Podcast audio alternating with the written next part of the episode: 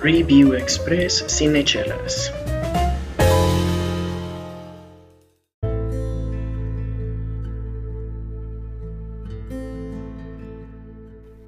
Bienvenidos a un Review Express más de Cinechelas. Yo soy Charlie Acevedo y es un gusto para mí hablar desde esta película que realmente les recomiendo llamada Si supieras de la directora Alice Wu.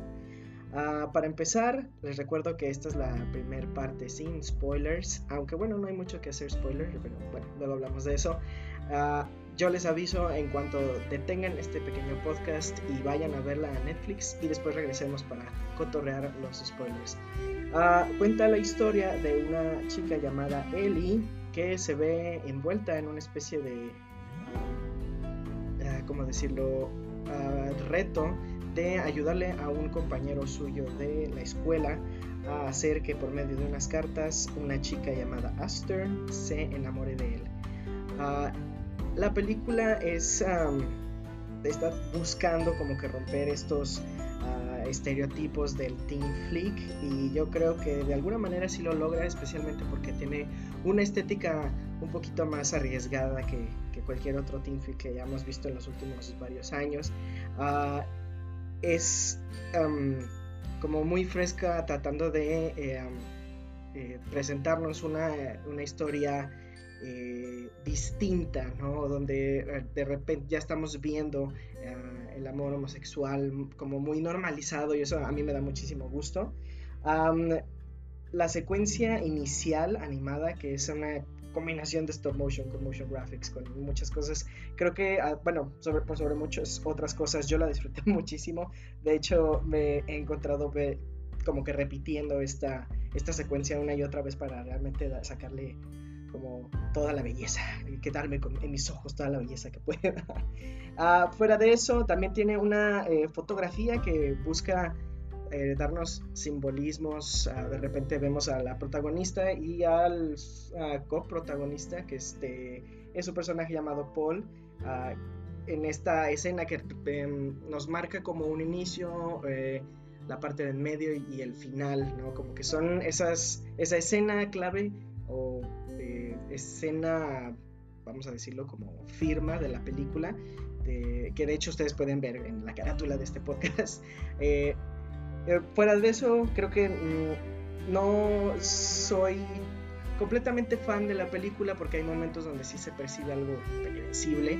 Por eso les digo que no hay mucho que spoilerear, pero ya que pasamos a los spoilers, uh, predecible sí, regreso a eso, ah, pero creo que vale la pena echarle un ojo porque ah, sí tiene esta parte, a las personas que somos emocionales, sí tiene esta, esta parte dulce que nos gusta mucho de repente de estas películas románticas.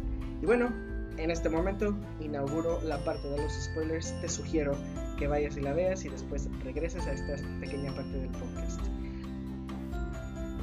Comenzando por definir los nombres de los personajes principales, es Ellie, la, el personaje principal, Aster, que es la chica de la cual este, es el, como el centro, la manzana, la discordia, el centro amoroso de la película, y está Paul, el, tercer, el, el amigo a que Ellie tiene que ayudar. Eh, creo que los tres eh, manejan una, buena dinámica como actores. Eh, digo, son emergentes y hasta ahorita todavía, bueno, para mí eran desconocidos hasta ver esta película.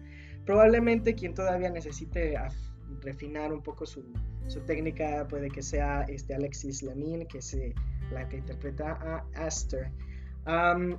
Creo que la escena donde él y Aster comparten un momento muy especial en un este, como estanque de agua caliente.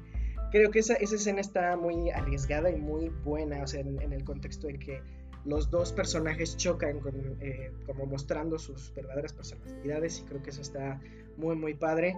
También ver al tercero en cuestión, que en este caso es Paul, interpretado por Daniel eh, que hay una evolución del típico muchacho fuckboy que, que de repente no es la persona que él cree que es y nosotros como espectadores creemos que, bueno, por lo menos yo, que yo lo percibí como el clásico este, jugador de fútbol de la preparatoria, de repente se vuelve alguien que encuentra dentro de este conflicto amoroso una especie de vocación, ¿no? Y su propia sensibilidad, yo creo que eso está muy interesante.